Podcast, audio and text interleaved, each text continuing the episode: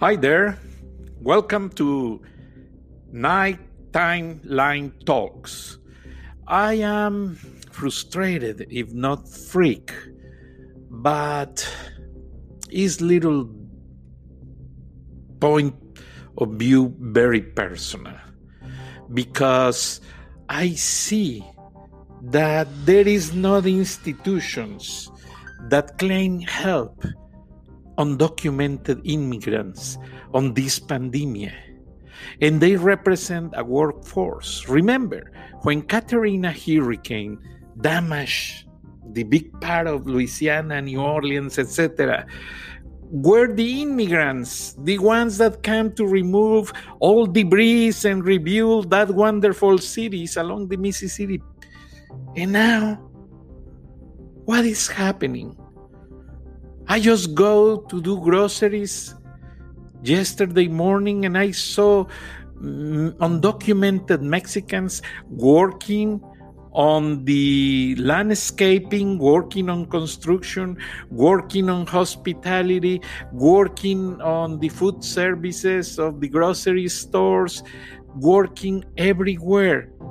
Many of them without protection, physical protection, mask or gloves or stuff like that.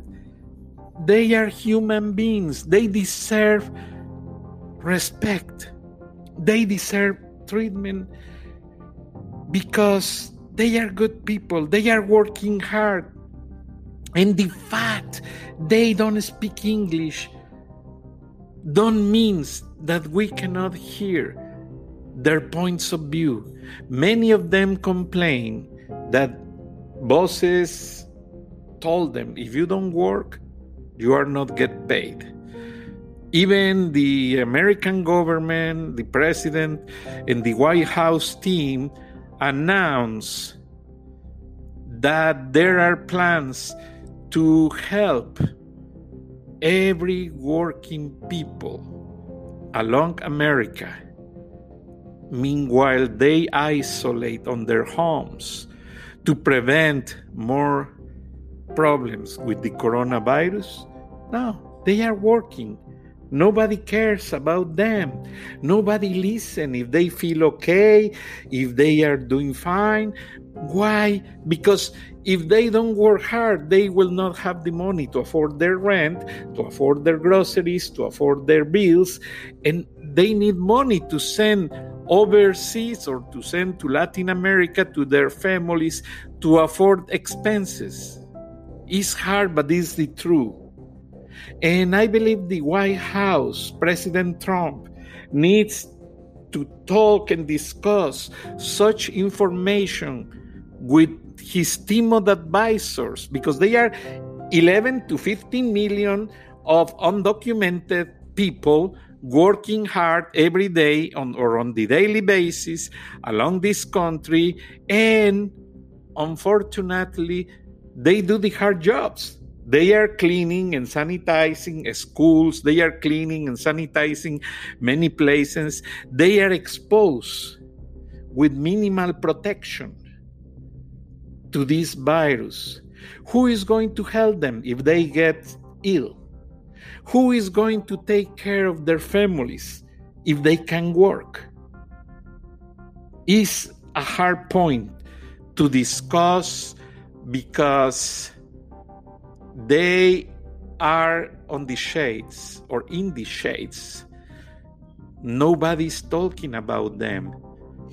Even media, CNN, Fox, even on the Spanish channels, Univision and Telemundo, is minimal the focus on this side of the story. They talk a lot about the virus, but nobody think about what they are doing if they have problems. And obviously, they are the front force that are working hard to stop this virus. I already saw them. Nobody tells me. They are cleaning and sanitizing everywhere in America buildings, schools, uh, shopping centers, many things. And what's going on, America? I understand there are laws, there are regulations, problems, but they are people, they are humans. They are overexposed to the situation and they have to be protected. They also need the federal support from the authorities, even they don't have a document that says, oh, you are legal resident or you are citizen. I understand that part of the law. But on a pandemic environment, they also represent a target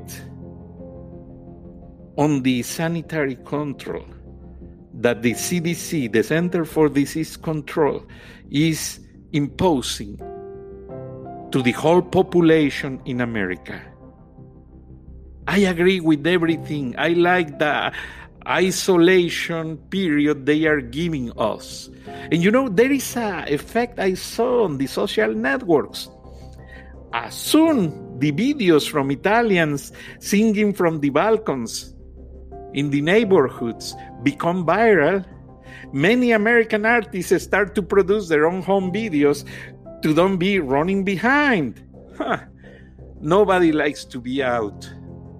Nobody lo- likes to lose fame. But this fever or on the cyberspace is being approaching by talents that never been discovered before or, or that been relegated before and they deserve a good opportunity to go ahead. Listen that unknown people because they could be a good singers they could be people that can become a good actors on the future because, because nothing lasts forever. This situation is going to pass. And lord is blessing everyone. And you know many people interpreted or pictured this situation like the sign of the final times. I believe a lot. I understand the book of revelations. There is many many situations that comes to our minds on that regard. But in the meantime let's go to help each other. Let's go to do our best staying at home to stop the propagation of the coronavirus, but to the employers of this huge amount of Mexican or Hispanic or Latin American undocumented people, 15 million people that have families, that have feelings, that have no medical insurance, and they represent the first risk is why this broadcast is an alert to the authorities to think about them and help them. Do something about them because they also are part in, of america. Even they are in the shades of the ignorance of some leaders that only think on them when they like to use the immigration dispute to take relevance on the politics, to take relevance for their parties. But at the end of the way, nobody cares about those politicians, nobody held them, and they are representing, again, a sensitive part on this country. Help them, employers, provide protection to them if they need to work pay sick days. Don't ignore that. They have families, they have responsibilities, and everybody needs to do that. Is the law. Thank you very much. I appreciate your attention, and I talk to you tomorrow. Have a great evening.